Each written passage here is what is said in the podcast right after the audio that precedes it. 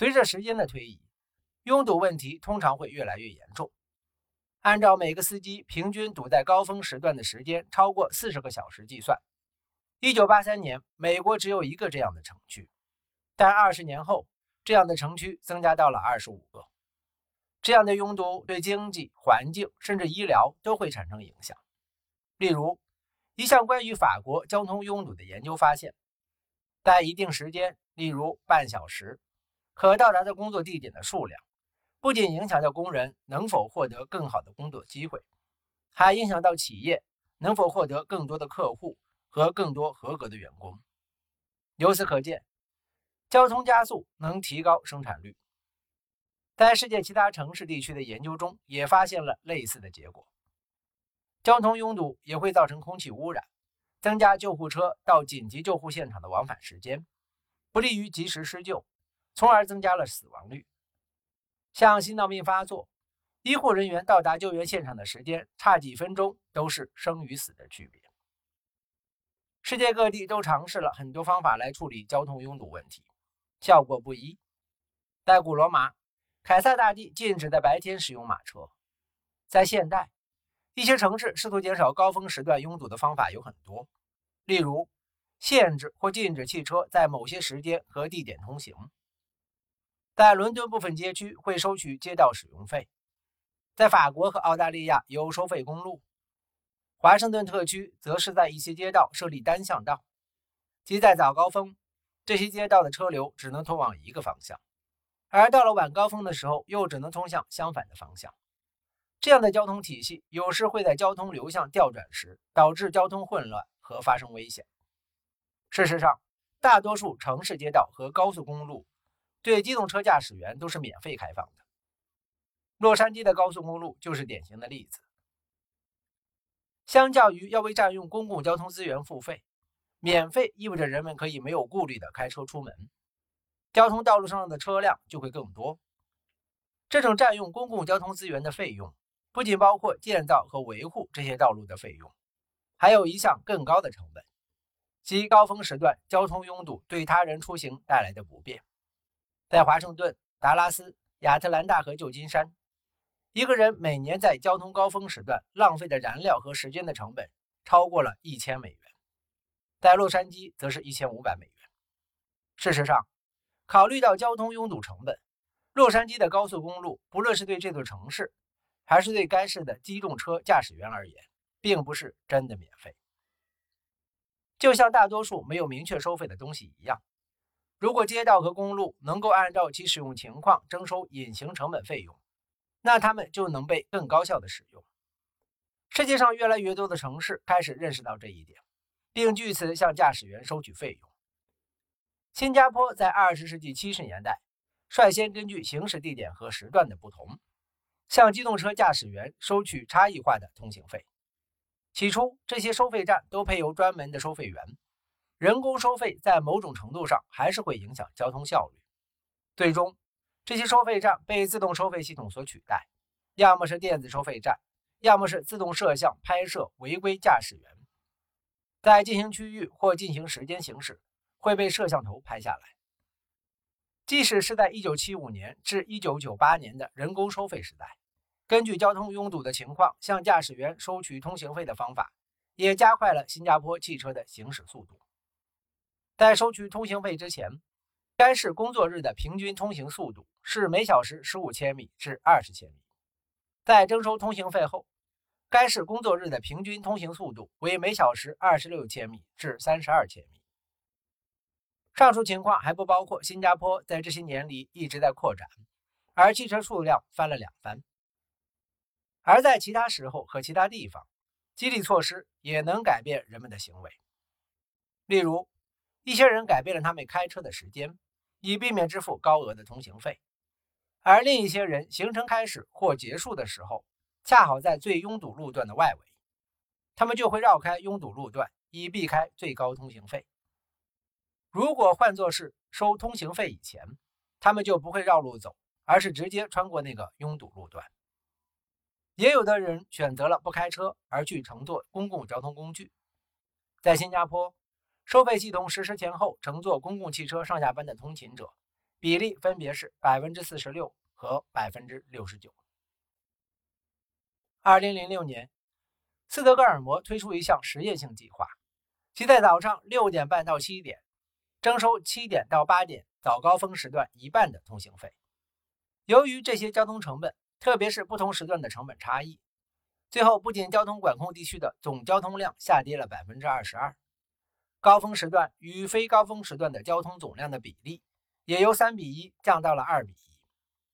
为了节约交通成本。人们要么提前出发，要么晚些时候再去上班，以避免高峰时段的高收费。换句话说，无论是斯德哥尔摩的实验，还是新加坡或者其他地方的做法，都表明，免费的道路导致了交通拥堵，因为大多数免费的东西都会被无节制的使用。而如果人们的行为成本被直接明码标价，则会约束人们的使用行为。虽然街道和公路收费与否，会影响驾驶员对这些交通干线的需求，但供应也十分重要。关于城市交通的一个固有的错误认知是，修建再多的道路也是徒劳，因为这只会鼓励更多的司机开车出门，最后又回归拥堵。迈阿密先驱报曾表示，铺设道路并不能改善区域的交通拥堵问题，这是一个典型的大众观点，但是这个看法也经不起推敲。例如，在1986年至1992年期间，休斯敦的道路交通网络每年增加100英里，结果每位旅客在高峰时段的平均拥堵时间减少了21%。但是，在1993年至2000年期间，休斯顿开始大幅削减公路建设，而该地人口还在持续增长，结果导致出行延误时间几乎翻倍。在1989年至1997年之间，圣何塞市增加了10万个工作岗位。得益于不断完善的道路网络建设，该地区上下班高峰期的平均通勤时间反而减少了50%。换句话说，建造更多的道路以适应交通需求的增长，需要有实际行动才行。试过才知道是否可行，其他事情也一样。如果修路不能解决交通拥堵问题，那照这样的逻辑推断，吃东西对解决肚子饿的问题也没用，因为不久还是会饿。很多人认为修建道路和公路不足以应付交通拥堵，原因之一是他们更倾向于集中式、全面规划的开发或重建，而公共交通就是这种集中计划的一部分。城市规划者、顾问和专家们是有私心的。即不能放任人们去过他们认为合适的生活，人们的交通、居住模式等需要掌控在这些城市规划者、顾问和专家手中。缓解交通拥堵失败的原因有很多，其中之一就是许多人把拥堵看作迫使人们下车去乘坐公共交通工具的手段。另外，城市官员反对修路和开车出行的理由是，汽车和公路会促使纳税人向郊区流动。超出了城市官员征税的管辖范围，从而损失了税收收入，并没有实际的交通数据或者潜在的经济理论证明公共交通工具可以替代汽车的使用。虽然公共交通在纽约市的发展中起着至关重要的作用，但从今天来看，这只是个例，并不是普遍适用的。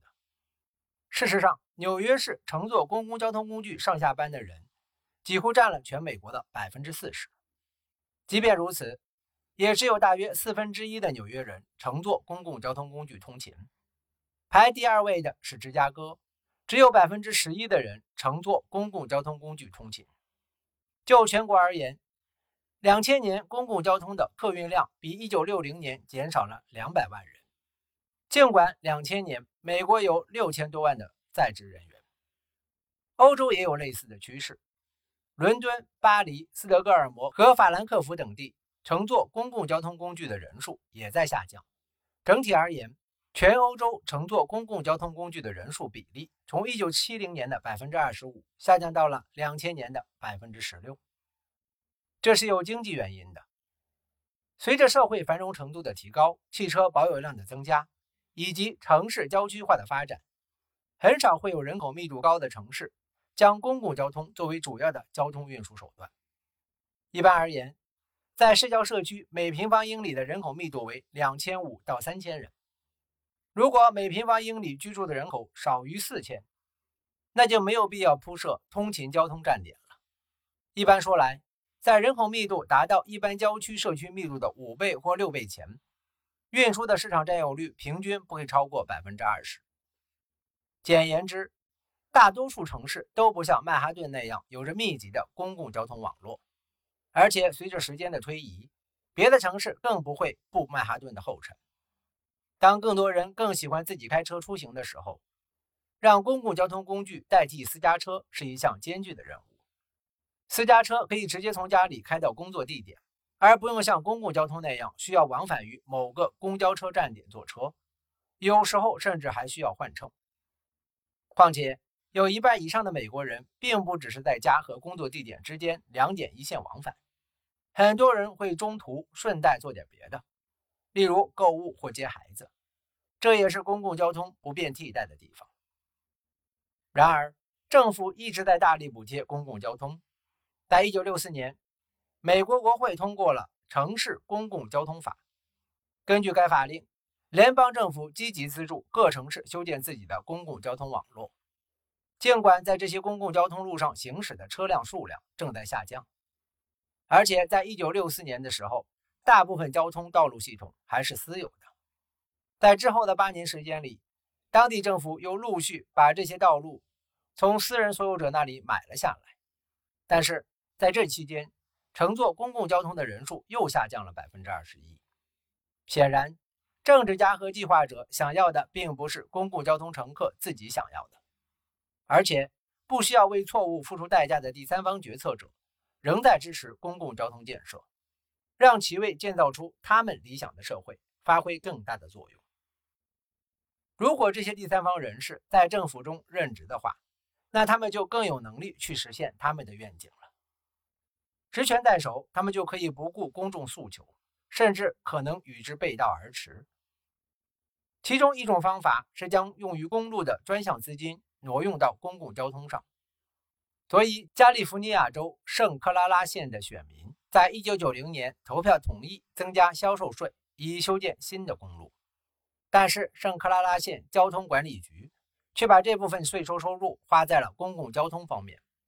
结果就是，现在圣何塞地区正准备将超过百分之八十的交通专项资金用于该地区百分之一的交通范围。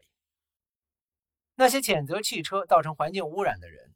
似乎认为没有汽车的世界与有汽车的世界会截然不同。19世纪的纽约街道就是一个很好的例子。在只能依靠马匹做交通工具的时代，到处都是垃圾。四万匹马每个工作日约产生400吨的粪便，两万加仑的尿液和200具马尸。1972年的一项研究表明，一匹马每英里的污染量。是一台汽车每英里污染量的一百倍。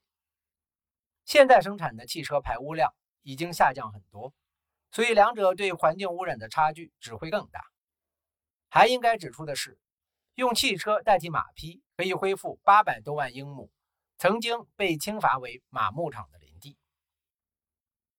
像其他因素一样，尽管城市交通一直很重要，但它能解释的问题也很有限。